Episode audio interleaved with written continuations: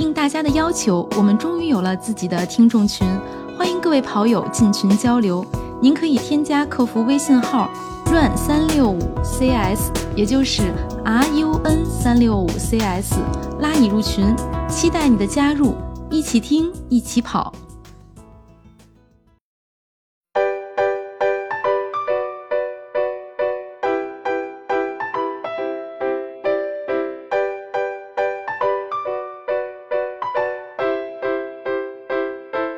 家好，欢迎收听装备说，我是南子。我是郭小杨，今天我们继续跑鞋系列。之前我们已经做了好几期，其实都是国外的一些品牌。那么从今天开始，我们终于涉及到了大家一直期待的国产的跑鞋矩阵。啊、今天我们先跟大家来聊三个品牌吧：李宁、特步和中国乔丹。说到国产品牌的运动品牌，肯定第一位就是李宁这个品牌了。是的，是的，嗯，历史比较悠久，而且嗯这些年也出过不少很经典的运动装备。嗯然后我们先来说李宁，然后它现在其实李宁，呃，近几年就随着碳板跑鞋出现之后，李宁的也是在跑鞋的性能和科技平台上可以达到第一梯队，因为大家都知道啊它有它那个飞电的 Elite 那个款，嗯然后也是精英选手，包括在疫情之前，然后还有国外的精英运动员来国内跑那个北马呀，或者一些其他的比赛的时候，也是会有精英选手，国外的精英选手、黑人选手去穿这款鞋。嗯嗯，其实李宁现在它的主要科技就是一个叫泵，那个四个雷，四个雷，雷雷雷雷。对 泵，它最早是以一款中底材料，就类似于耐克的 Zoom Max，然后阿迪的 Boost 这种中底材料出现的。嗯但是现在李宁逐渐把它做成了一个泵科技的平台，然后在这个平呃通过这个不同的方案的配比和搭配，然后打造出不同特性或者是某一点比较突出的那种材料，然后嗯运用在不同的比如说呃竞速跑鞋、慢跑鞋或者是缓震跑支撑跑鞋这种，或者甚至是篮球鞋，包括可能羽毛球鞋上。也会有要用泵材料做的羽毛球鞋，就是它会啊呃，整个把这个平台所有东西去延伸出去。啊，他说是这个，他说是一个嗯平台，其实只不过就是把这个材料用到了各个产品线上头。呃，也不是，它这啊个都是、呃泵跟泵都是泵，啊呃，官方现在没有解释那么详细。其实我也是，呃，就是希望李宁官方能出来一个具体的。其实它现在可能会把至少至少目前是有两种材料，然后我在媒体上和网络上查到一些资料，可能也会有第三种材料，就是三种不同的材料。啊呃，近似吧，不是不同，就是可能基础或者是最根基是一样的，然后通过不同的操作方式或者搭配的配方，它它现在出来有类似两到三种不一样的呃材料，然后啊但是它都叫泵，他们官方。对官方没有解说的特别细，但是网络上的一些理工科呀、或者化学材料方面的大神们，他们已经把它就是分析出来了，对。嗯也是看了他们的一些文章和资料。然后，其实目前跑鞋这块儿主要用到的是是两种，一种是相对于成本价格比较高的，叫 PEBA 这个材料，啊等于其实它就是以尼龙为基材做发泡，做超临界发泡形成的一种材料。它是它的特性就是密度更呃密度更小，它更轻。更轻然后对，然后回弹反馈会更好。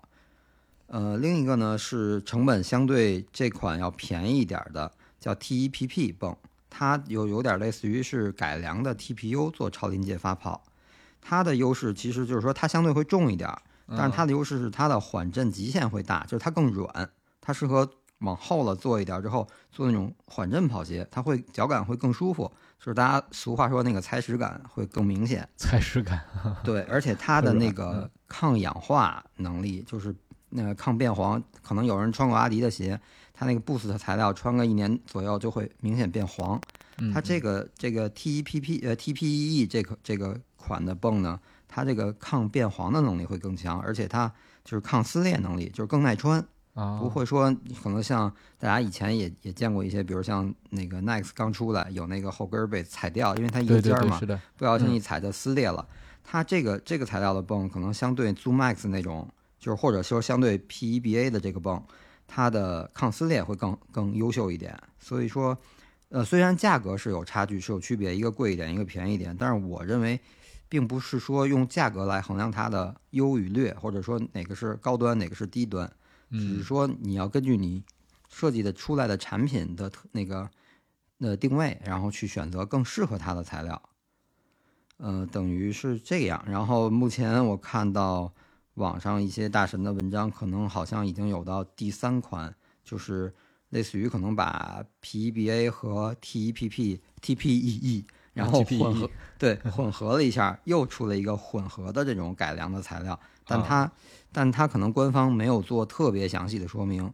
嗯，就是还是叫泵，可能李宁的，我认我个人猜想，可能李宁觉得，呃，把这些弄得太复杂了，太区别了，可能一般的消费者不明白、不理解，然后对，不如就是统一的就叫泵，然后他在产品设计或者是产品经理官方推出这个产品的时候，他去选择根据产品的定位或者产品的功能，他去决定用一个最合适的就就好了。特别细节的技术给隐藏掉了，就是对于跑者来说是透明的，你只知道它就是泵就行了。对对对，就可能举个不是很恰当的例子，但可能相类似。就比如同一款汽车，它分各种版本，什么什么什么舒适版、运动版、旗舰版，啊，对它很细节的地方，它是是有一些配置上的差距。但是那就看根据个人的这个消费的预算和这个需求，比如我要追求舒适，还是我追求运动，这样去去做选择就好了。嗯，嗯太技术上的东西或者太格式化的，可能大家嗯也不是说一定会很有人感兴趣，或者是嗯可能真的弄不懂。嗯也就是真正的发烧友或者懂材料的这些人去研究这些事儿。对对对，但是现在唯一我就觉得可能我以我个人来说，我可能更希望李宁把它说的更详对，更嗯明确一些，更详细一些。嗯，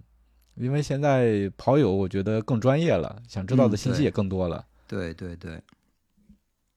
然后它现在最顶级的就是竞速系列的那个飞电 Elite 二点零，采用了全掌碳板，然后全掌的 PEBA 泵，等于就是顶级的这个顶级竞速对顶级竞速，专业选手对二零九九的价格是，嗯，呃，我觉得它可能是就是定位在把它的技术和包括这，因为这里不光展现出它的制造能力、材料上的能力，它还有它的设计能力。设计对它把它挺好看的。对设计啊，还有包括一些技术细节上，它能够达到一个第第一梯队或者国际顶尖的水平，是它一个就是标杆性的一个产品。嗯嗯，嗯，精英选手啊、专业选手，或者是那个大神级的这种跑者，都可以选择这双鞋去比赛。对。哎，那嗯这双鞋跟就是阿迪耐克他们最顶级的碳板比，我我因为我没穿过这这一款啊，嗯就是嗯他们这个性能啊，或者说是因为价格已经赶超他们了，对吧？我就不知道性、对性能方面是到底呃会我因为我也我也是没没我也没穿过这款，但是身边穿过的嗯朋友的反馈是说，它的推进就是跟那个第一阶段第一梯队的 Next 啊或者什么的这些嗯呃基本是一样的，而且它有一哦些。就包括它那个拓指下面有一个小鼓出来的一个一个，就跟那种凸起的一个、一个结构。啊它的据说，如果说就是可能技术动作跟这双鞋更契合的话，可能感觉会更好，推进力哦会会很很强，很明显这么。细节，对对，这个东西还是可能需要是人去适去试适应鞋，对对，去试。那如如果你要能鞋跟鞋能磨合的很好，那可能就是事半功倍的那种效果吧。你嗯刚才波神说的那个脚底下的那一个小的凸起，如果是我踩的话，我都以为那是鞋的 bug 呢。对，因为我是只没试过，我只摸过，然后就感嗯觉它那个位置其实挺逗的，就像它正好是一个怎么说，像是一个翘点，就是你前嗯掌落地之后，它正好是一个一个点，然后它可能帮你更好的发力去推推动你去推进，提供一个推进力。哦，嗯，这是一个新的地方。对对，然后它往下一级叫飞电 Challenger，Challenge，呃，对，它等于是其实呃中底材料一样，都是全掌的 PEBA 的泵，然后但是它只是前半掌有碳板，然后同时那个拓指的那个凸起也是有有这个技术，也有这个设计，对，所以呃从因为嗯之前跟李宁的朋友也聊过，从他们的那个官方的这个这块儿来说是更主推这一款鞋。呃嗯就是精英跑者，就是大众领域这块儿进阶跑者，能力强一点的跑者穿这双鞋去跑比赛也没问题，而且它相对来说价位啊更合更更实惠一点。价格更亲民一些。对对对，所以他们可能官方是主推是是这款，希望这款是作为一个呃大众选手参加比赛的竞速或者追求成绩时候一个首选的品款式。嗯嗯然后其实等于李宁是从飞电那个那个时代，就是推出飞电 Elite 一点零的时候，呃，飞电第一代它还不叫一点零，就是飞电第一代的时候，它等于就是把它的呃做了一个飞电的家族系列，等于就是有点类似于咱们上一期聊彪马那个，然后都是 Natural 系列，然后有适应不同选择的那种款式，等于它这个之后就是呃飞电 Challenge 之后再往下，它出了一个飞电 Discovery，就是类似于。作为一个训练款的选择，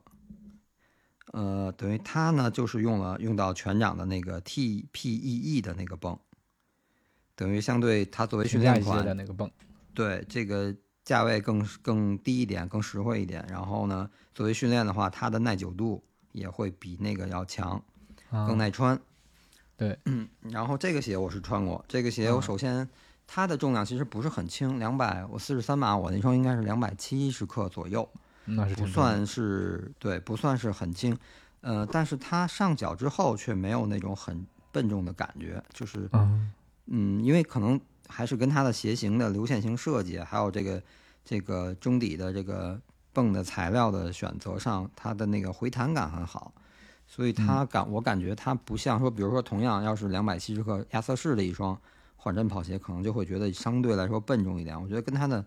外形的设计，包括鞋型的这个设计，也是有多少有一点关系。哦，然后我穿，对我穿这双鞋，我感觉就是，嗯、回弹不错，然后缓震也够我用，透气透气，它因为它鞋面是很薄一层，就透气嗯挺好的。然后整体来说，作为一双日常的训练鞋，我觉得相对比较比较怎么说，比较均衡，就各方面都都没有大毛病。嗯，然后呃，其实它的它的定价应该是七九九，但是我觉得在电商的话那块儿可能还能再便宜点再便宜点儿，对，日常训练还可以，还还是挺不错。嗯嗯嗯，嗯，然后它今年再往下是也是一个偏于偏偏重于日常训练的，就是今年新出的赤兔五 Pro，等于这啊双鞋就是在前脚掌受力，就是嗯前掌着地和发力蹬地的那个位置加了一块 TPE 的泵，然后其他位置是它的那个 Flatform Plus 的泡棉，呃 Lightform Pa- Plus 的那个泡棉。这双鞋我是在店里试过，但是我没买，我觉得有点硬。然后有朋友穿了，嗯，他的感受也是跟我差不多，也是觉得稍微有点硬。偏硬，嗯对，因为它前掌加的那个泵也不太厚，然后等于是更多的是在提供在回弹，呃，所以这双鞋，呃，就是我感觉它可能更侧重于速度性训练，就是嗯相对来说，如果要是拿它跟那个飞电 Discovery 相比嗯，对，那个硬一些，对，它会硬一些，然后更适合速度一点。然后 Discovery 你可以做一些慢跑，就是如果你要是拿它去做拿 Discovery 去做慢跑训练，也挺舒服，因为它的那个软弹度足够。但是赤兔五如果要是慢跑训练的话，可能会觉得有点硬，没有舒那个 Discovery 的舒适度那么高。嗯但是因为赤兔五用的泵的面积更少了，所以它的价格更低，然后性价比会更高。现在可能不电商平台上可能三百左右就能入手，而且它还是那个，因为它是秋冬时候刚推出的，然后就是等于，呃，二一年的十月份推出的，它直接出来的款就是那种稍微偏秋冬的款，鞋面哦有一点防风聚水的功能，对。嗯呃，防风聚水，你冬天冷的时候穿这个鞋不会觉得脚很凉很冷，嗯嗯，所以再加上这个性价比，我觉得冬训的话就是可能不太适合入门跑者，入门嗯跑者可能会觉得脚感没那么舒服，但是进阶跑者的话，如果冬冬训三百来块钱买一双这个鞋穿一冬天，其实还是比较合适的。挺合适的。冬天的时候买来跑一下速度，对对对，嗯，基本上李宁的它的就是啊、呃其实赤兔不算飞电家族，但是它是从飞电这个往下延续的，所以我把它排到这个算是竞速系列里面吧。等于，就是这样了。然后，然后就是它李宁的缓震系列，缓震系列最顶级的是它那双绝影，就是上下双层的 PEBA 泵，加上一个双层碳板的降科技，等于又有材料的缓震，然后又有结构的缓震，对，双重的结合。这样的话，基本上呃，官方把它作为一双叫什么轻弹轻弹跑鞋，可能就是说强调它的弹性会更好，因为本身那个 PEBA 这个泵的回弹就很好，再加上它有这个双层碳板拱形的这个降的这个降这个科科技对对这个降又是啊一个生僻字，对对对，嗯，然后整个它的回弹很好，然后穿了，反正就是穿这双鞋的，基本上就我我看穿这双鞋的是什么水平的都有，有精英选手，然后也有普通的那个大体重选手，然后或者是首马穿这双鞋完赛都有，所以我觉得这双鞋可能舒适度呃是没问题的，然后穿着，所以说它能保证你不管你是什么水平、什么能力，你穿着它至少很舒服，然后能保证你完赛。比较全能的一个鞋。对，然后月姐今天没来，但是因为月姐有这双鞋，其实她最有发言权。对回 Q 一下月姐，对对，嗯，这个回头有机会可以让她再说说她这个对这双鞋的具体感受。对，嗯，然后等于这是它缓震系列的顶级，然后次顶级有一双绝影以三手，就是相当于绝影的降级，就是大家俗话说的大绝影和小绝影。哦，呃，等于小绝影呢，就是把上层的这个泵换成了 Light Form，就是它一个基础款的泡棉，然后下层用了 TPE 的那款泵，然后把这个双层的碳板，然后降级成了尼龙板，但还是降科技的核心。等于这样就是相对来说可能会弹性没有那个大绝影那么强，但是但是它的稳定性可能是还是在那个程度，因为它毕竟整个的力学结构。然后都是这样的，它只不过是把泡棉换了一下，呃，材料换了一下，但是它整体我觉得，呃，就是它的舒适度还是在这儿的。然后就是根据，因为价格也会有有有一些下降嘛，对对对所以就是根据看个人的需求。对，就整体的鞋的设计其实跟大绝影是差不多的，只不过材料有区别。对对，明白了。就是看因人而异，各取所需吧。我觉得它等于就是丰富了产品，然后可能你。就不用花那么多的钱，也能感受到这个关键的这个降。我觉得主要绝影还是在降科技上，因为你像那种两种泵啊，或者是其他的，你可能买其他鞋也能体验到。但是降科技现在只有绝影、大绝影和小绝影这两款运用上了。嗯，然后它再往下有一款月影，月影其实也是去年新出的，它等于全掌，然后整个这个这个全掌都是 TPE 的泵。然后厚度也挺厚的，然后那个鞋做的也挺宽，我觉得它就是高性能缓震，然后相对有一点侧重于保护，因为它把鞋中底做的稍微宽一点，稳定性会好一点。然后而且，呃，李宁拿月影这双鞋做了一个一百天完成半马吧，那么一个训练营。嗯嗯嗯。然后我觉得就是可能也也体现出它的定位，就是入门跑者呀、大体重跑者，或者就是日常的有氧慢跑训练，或者作为一双。放松跑，呃，就除了其实说白了，除了速度跑可能会有一点坠脚，但是进进行其他的训练都没问题，所以这个就看个人。如果希望有一双，呃，通勤也能跑，有氧慢跑也可以，放松跑也可以，或者长距离啊，这双鞋我觉得也都挺合适。嗯，能跑个半马的一双比较全能的鞋。对，然后这是月影，月影今年新刚刚，这是我昨。昨前天吧，我我去他的那个旗舰店看了一下，月影也、也出了一个 Element，就也相当于是它的、呃降级版本，就有点像大绝影、小绝影，这是大月影、小月影，啊，但是这个就是入门款了，价格挺便宜的，嗯，然后对，但是它没有用到泵，它是用了全掌的云 Plus 科技，就是相对基础一点，我觉得可能入门跑者，然后买一双鞋先感受一下，看看自己能不能坚持下来跑步，或者可能就是一个。每天三五公里这种健康跑，或者连遛弯带跑步啊，这种，甚至是日常通勤穿着这样一双运动鞋，呃，但是它也也是在这个缓震系列里面算是一个入门款。嗯嗯嗯嗯嗯，这是它的李宁的缓震系，然后就是李宁的稳定系列了。稳定系列呢就是烈骏，烈骏已经出到第五代了，在就是在国产跑鞋里面，国产品牌里面。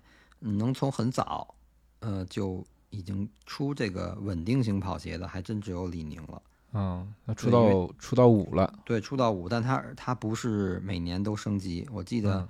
呃，列军三之后，然后列军四也等了有不止一年出，然后列军四到列军五也不是只间隔一年，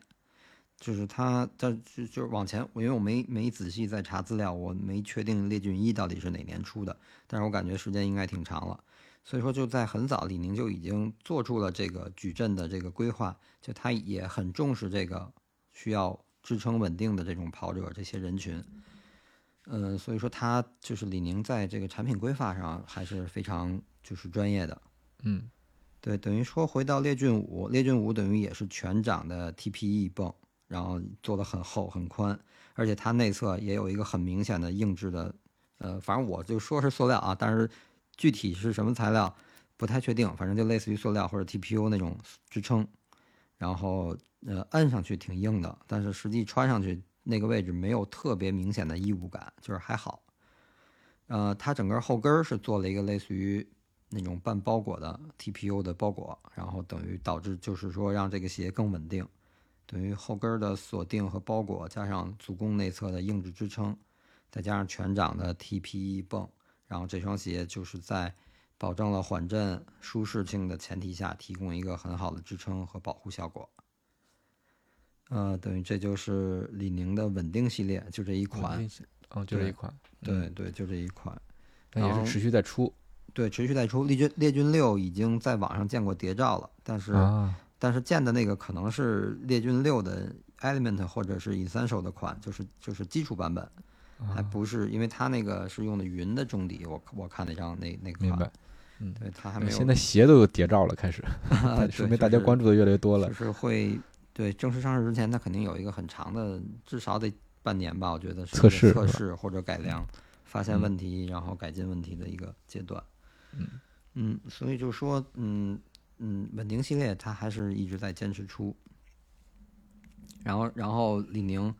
最后一个就是李宁必须要提的超轻系列，超轻，对，出到十九代了，这应该是国产品牌里面，呃，迭代最多、历史最悠久的一个系列。或者是一一款一个系列的鞋，然后十九代其实跟十八代外观上看上去是差别不是很大，但是细节上进行了很多升级。然后网络上有很多资料，大家都可以看。但是我这里就不多说，只说一点，就是十九的它还是用的全掌的 TPEE 的泵，但是它这个 TPE 泵又进行了更新，就是我刚才开头提到，可能又出现了第三种混合的泵，这个就是。官方介绍是它的回弹提升了八点四，然后我也确实去店里试了，它整个的弹性确实要比超轻十八，就是超轻十八官方的那个呃资料也是是 TPE 的泵，就两款的泵是一同一个名称，就是或者是同一个基材，但是它在那个基础上又提升了百分之八点四的回弹，然后同时呃也更轻了，然后我觉得它等于就是呃在性能上。就是更提升了。其实我穿十八，我觉得稍微有一点软，呃，弹性稍微弱一点，但是我觉得有点过软。然后十九，我那天试了一下，呃，就是最明显的就是回弹比十八有明显的感觉要好，就是要提升，啊，所以我觉得十九，然后包括十九中底，其实它中底那个不能完全算是降，它是一块儿那个纤维板，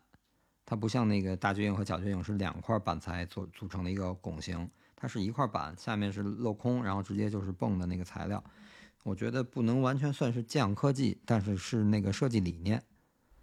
嗯嗯嗯。然后所以嗯，所以它这个系列就叫超轻系列是吧？没有起一个特别的名字。对，没有，就是超轻系列。然后以前就是基本上就是夏天夏天出，或者是马上要开春的时候出，然后夏天整个鞋面就是非常轻，然后基本上就是主打的就是追求轻量化。轻量化，那它的使用场景是什么呢？是是更适合训练还是更适合比赛呢？呃，训练比赛的话，对它还是更适合训练。我觉得，我觉得超轻这双鞋可能，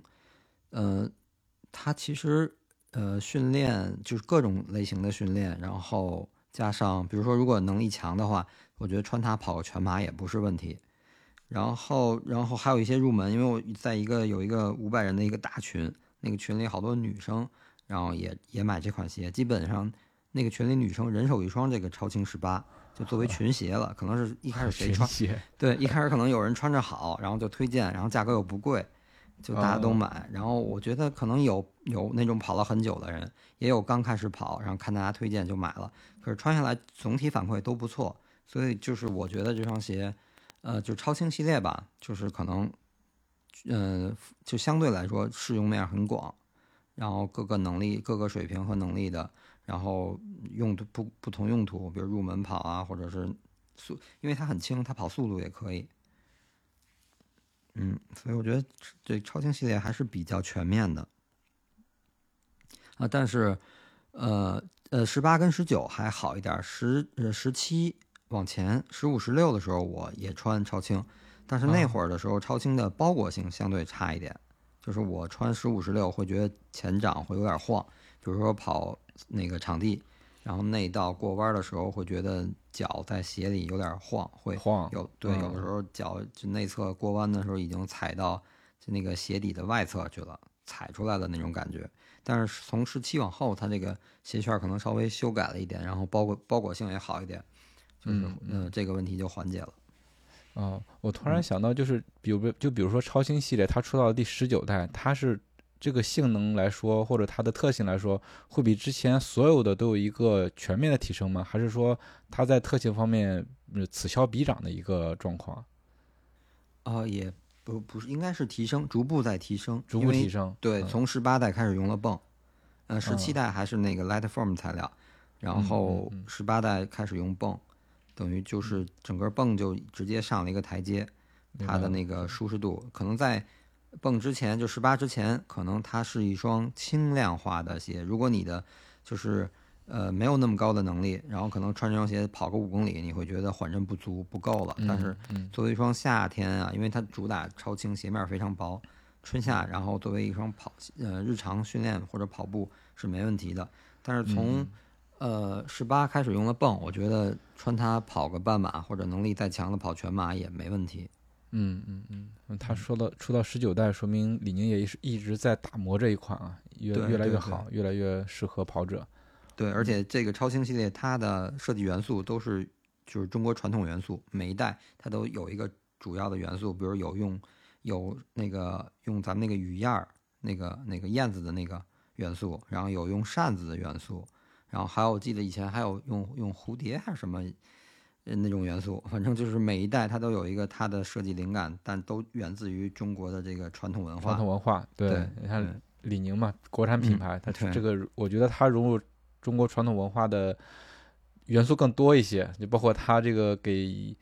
产品起名字的时候用的一些生僻字，我觉得 是很大的一种普及啊。对，而 且那个泵我以前不会认识的。而且我觉得国产品牌用咱们传统文化可能会用的更到位。不像有一些国外对国外品牌，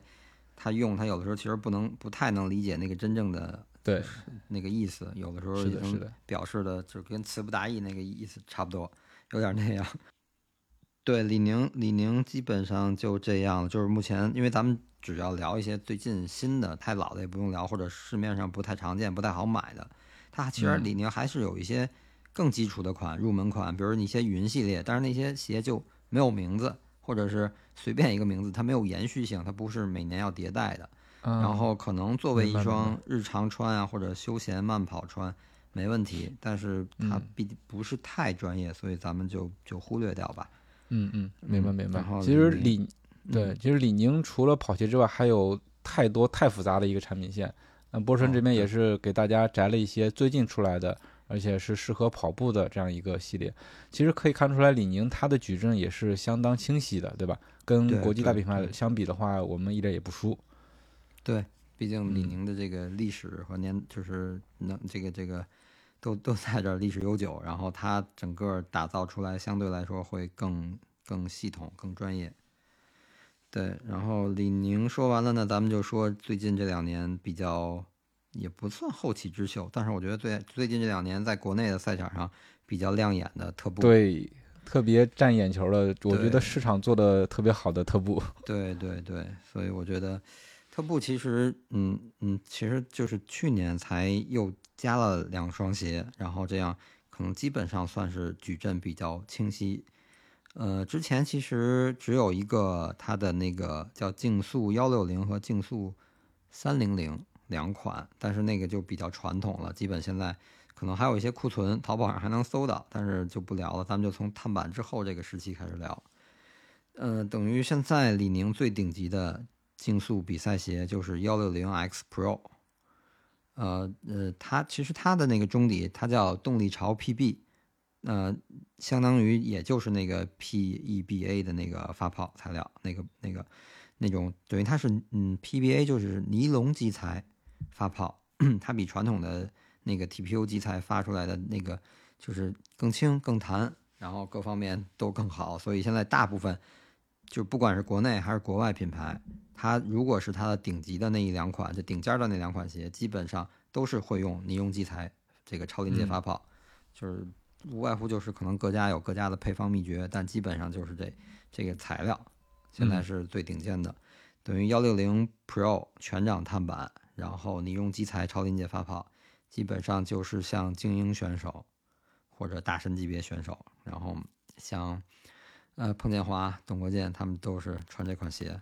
嗯嗯，这个反正身边好多朋友穿，然后我觉得这双鞋也是是，虽然虽然是叫 Pro，但是我看就是也是各个能力、各种水平的朋友都在穿，也没有。主要是它的价格也合适啊，对对，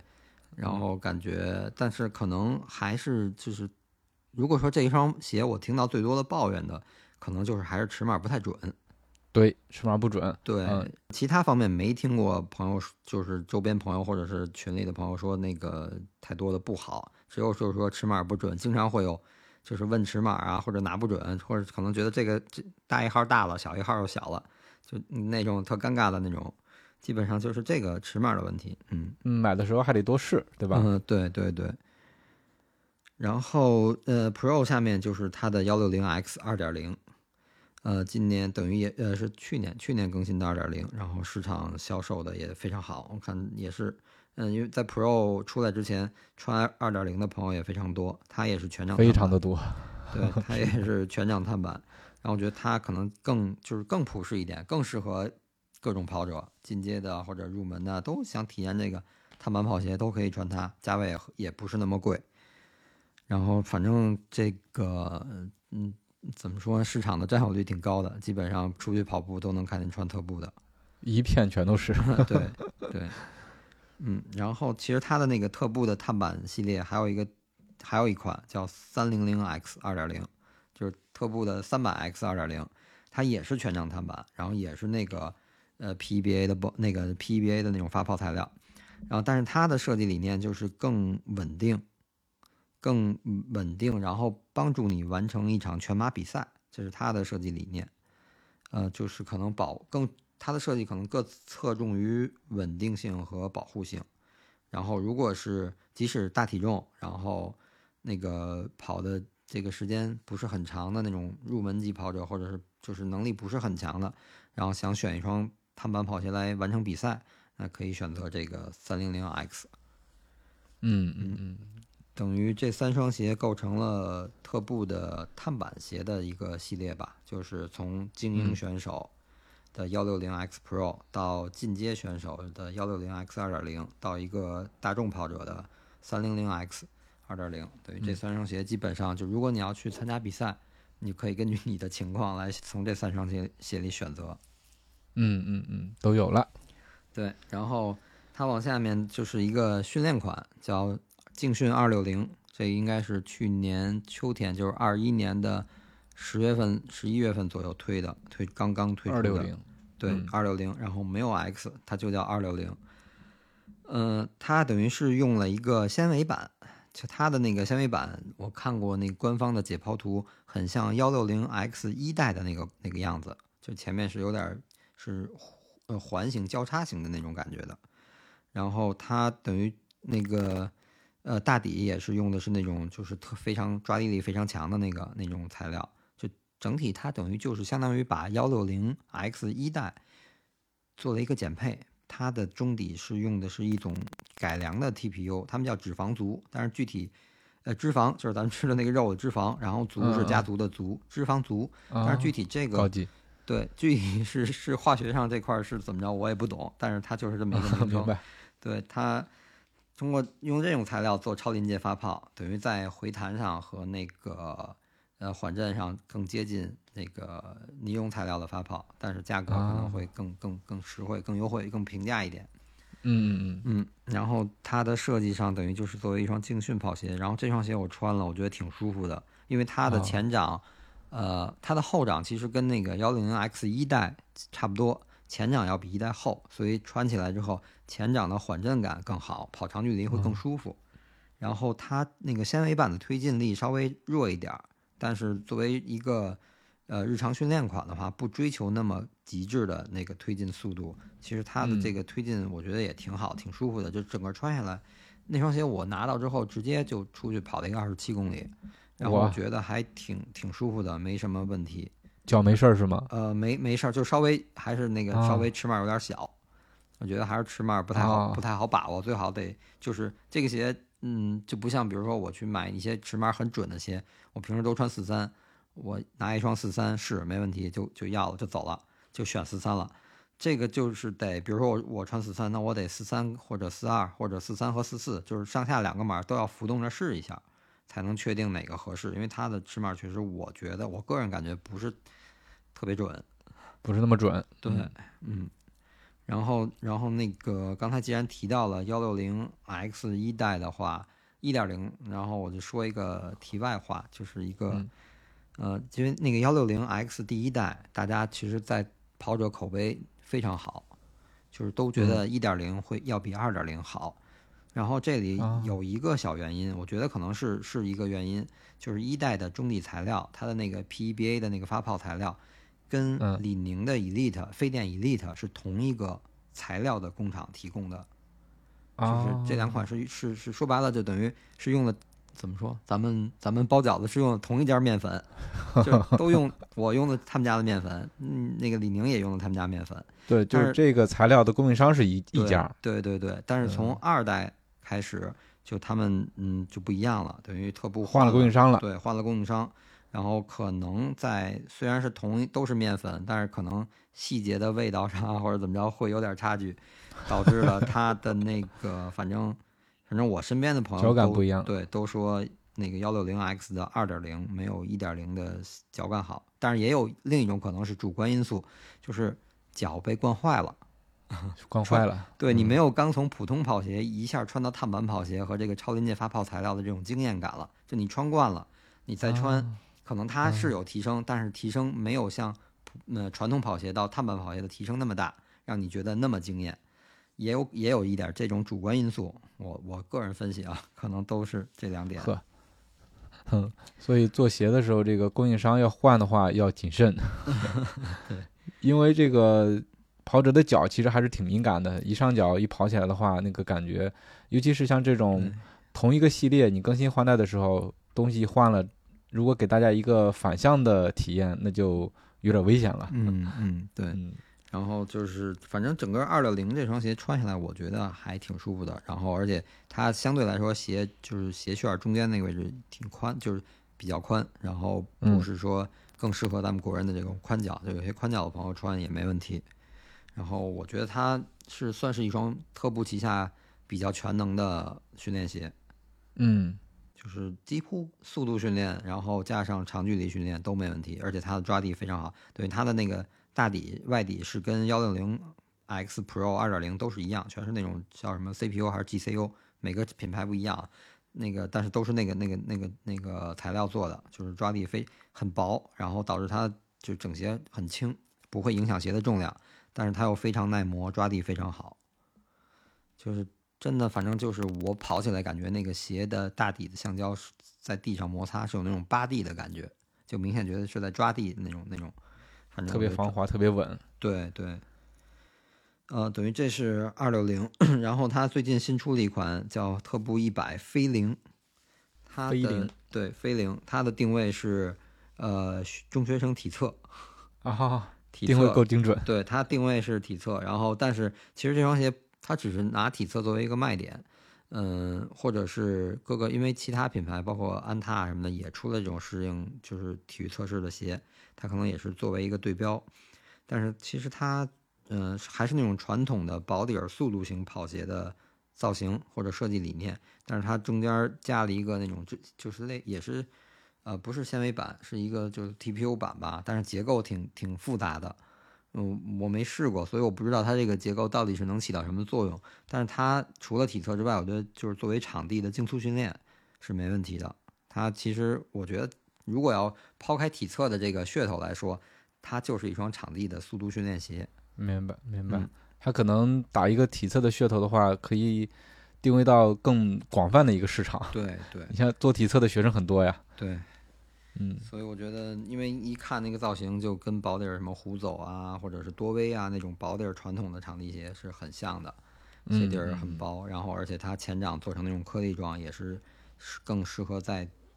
场地跑道里场地对抓地的那种，抓地力很好。嗯嗯，所以这是算是特步的一双轻量化的竞速训练鞋。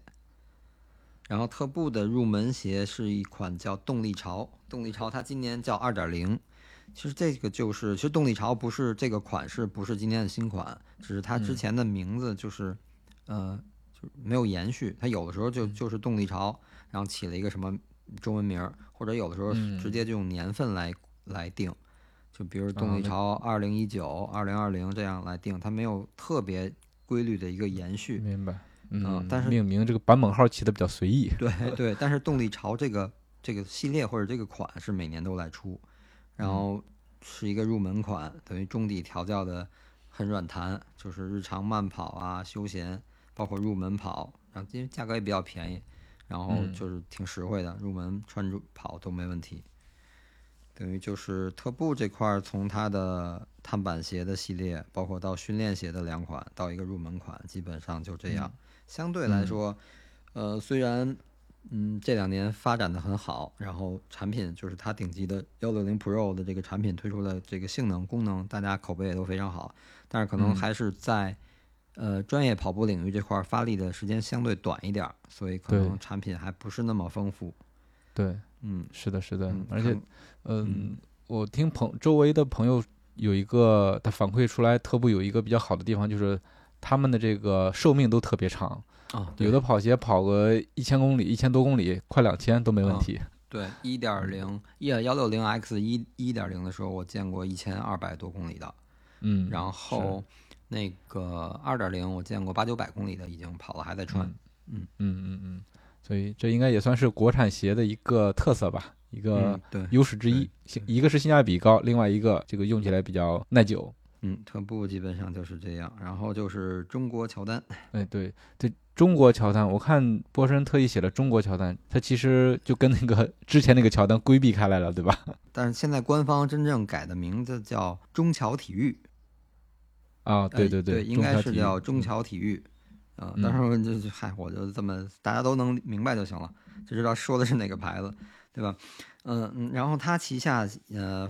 它的那个碳板跑鞋其实也是我觉得在赛场上也是见的挺多的，就是飞影 PB，那个真的就是性价比太高了。嗯嗯，它那个我记得可能是有一些特殊配色的那种有纪念纪念款，它不是限量，但是是纪念版吧。那些配色可能还有什么？我看还是个礼盒包装，才五九九。然后如果要赶上双十一或者双十二做活动，可能挺便宜的，就能入手一双全掌碳板，还是超临界发泡中底的竞速跑鞋。所以说这个这个性 性价比这个诱惑确实让很多朋友都穿上了它。对，嗯，然后这个因为这双鞋我没穿过，然后我就脚感上不太好说，但是我确实是从外观上看，首先它鞋面儿也是那种一体的，就是超轻单层的 mono 纱那种，透气啊、嗯肯定都没问题，然后重量也不会很重。呃，但是最早哦，后续后来的那个那些版本我不知道，但是最早第一批、第二批，然后我看朋友穿反馈说是它的衰减会比较明显，可能跑长距离跑，比如如果你要跑一场全马，可能三十公里最后十公里，你脚感会跟前三十公里脚感有点区别。嗯，可能是会会有一点儿这样的，但是我觉得可能后续也没再听说过太多人反馈它有很很突出的缺点或者问题，所以我觉得作为性价比之选吧，这双鞋还是值得推荐。嗯，然后等于这是它的碳板跑鞋，然后它还有一个飞影，其实还有呃一，个飞影，对，这这个有点那什么，它最早先推出的是一双飞影 PB 碳板跑鞋，嗯但是那会儿还没有飞影，所以大家都简称就是飞影飞影。但后来它又出了个飞影，真出了个飞影，又出了个飞影，呃，飞影等于其实其实如果你要是两双鞋一同推出的话，其实就挺明显的，一个是 PB 是为了追求最好成绩，比赛时候穿，然后这个飞影没有 P 就是不带 PB 后缀，那可能就是日常训练穿。呃，它的设计其实也是这样的，这个飞影呢就是呃一双训练鞋，然后相对鞋面儿的这个厚度会厚一点儿，然后包裹更好一点儿，而且它是内侧有一个很明显的高密度的材料支撑，等于它也考虑到稳定和防外翻的这个设计。然后嗯日常训练，而它没有碳板，就是基本上就是作为一双日常训练鞋。然后大部分人就是不论你是什么水平，或者是你是跑的距离啊、目标啊是什么样，我觉得作为训练穿都没问题，就适用人群广泛。嗯，这就是它的一双训练款，等于飞影 PB 和飞影这两个可以作为一对儿搭档，比赛穿 PB，日常穿飞影。嗯，然后乔丹下面也有一双已经迭代到时代的了，就是风行十。就我觉得，对，作为一个呃国产品牌，真的不不论是哪个品牌，它能有一个迭代到第十代的，其实说明也是非常有生命力，或者有它对，的说明至少一直在改进。对对，然后其实风行十就有点儿类似于呃李宁的超轻系列，但是它又没有嗯超轻系列那么追求轻量化，就是相对来说，呃，风行嘛，它这个名字起的就是它可能更侧重于一点透气性，就是让你可能一年四季的话，可能三个季节春夏秋穿它都合适，冬天可能嗯会因为透气性太好会有点冷，凉，对，嗯呃，也是调教的比较舒适柔软，就是中规中矩吧。日常穿、慢跑、放松，作为一个入门款，作为一个呃入门款的跑鞋，就是比较合适。它至少会比买一双休闲鞋或者买一双板儿鞋来跑步要更适更合适、更舒服啊，嗯更避免受伤啊这种。所以这是它的风行十。然后再往下有一双叫轻速的鞋，这个鞋其实就是更轻量化设计一点，就是在各方面更追求一点轻量化，但是它也是一个入门款，没有什么太多的呃那种高科技的加持。嗯，然后但是我翻它那个乔丹的矩阵，它有一款叫无境，无境现在出到三点零，然后我往回查，对我往回查了，呃，它那个境是环境的境，境界的境。然后我往回查了查，它的之前的两两代也都是，呃，就是主打的是回收材料，主打环保理念，哦就等于它的鞋嗯面是用的那个矿泉水瓶儿，就是咱们那个保保特瓶，然后回收之后做成那种纤维，然后就是主打的是环保的这个理念。我觉得这个作为国产品牌来说，应该现在可能是是独一家吧。我不记得其他品牌有有做过这种主环保的宣传或者是主打的款式。对，循环利用，对，嗯，保护环境，嗯，等于它还是有它的一个想法或者是一个特点，嗯，就是作为一个，嗯，怎么说？作为一个国产品牌，然后能够有很多不不一样的出发点，或者是怎么着，还是一个好的事情。然后等于乔丹这块也是这样，所以就是因为近两年随着这个。呃，碳板跑鞋的这个发展，等于国内这加上国内的这个跑步环境和跑步文化的变化，所以就是说，国内的这些品牌，他们嗯，包括中国，大家都知道嘛，咱们这个材料这块是没问题的，设计能力也有，所以有材料有设计能力，想出一个顶尖的产品，其实并不难。对，嗯是的，对，然后各大品牌都能拿出自己的，就包括咱们今天其实还有几个品牌没聊到，咱们下期聊也是国产品牌，也有非常好的这个顶尖的碳板跑鞋和超临界的发泡材料，呃，但是就是可能，呃，还是可能做的年头相对短一点儿，所以它的嗯。矩阵上相对没有那么丰富，对。就是鞋款少一些，但是我相信就是因为这个东西已经做起来了，往后去发展的话，肯定就是会越来越充实。就像波神说的，其实我的感觉是从跑鞋进入碳板时代以来，国产的跑鞋越来越多的被我们的跑者所认识、所接受，而且我感觉这些跑步品牌它也越来越关注跑者的体验，以及更贴近跑者了。所以说，我们希望这些国产品牌能够在新的一年里面越做越好，矩阵越来越清晰，给跑者带来越多越多、越来越多的更好的产品。对，因为那个说到这个，这个刚才南哥说这个听跑者的声音，就包括李宁的飞电系列迭代，从一点零跌到二点零的时候，我就见过有朋友发那些测试版本，然后好多双，就好可能每双都不一样，然后改进就一点点的改进，然后就要测试好久。然后一下来对好好几十双，然后都要一听一就是一直在测，然后包括特呃乔丹，乔丹现在这两天网上他的公众号推了他的那个飞影 PB 二点零，然后也是看到了大家可以去申请。他那个那个现在这双申请的这个版本上，等于就是有好多跑者的修改意见，他做成那个鞋面的那个词条什么的打在鞋面上，我觉得就是他们真的是充分的去去体会这个跑者的意见啊，或者是这个建议之类的，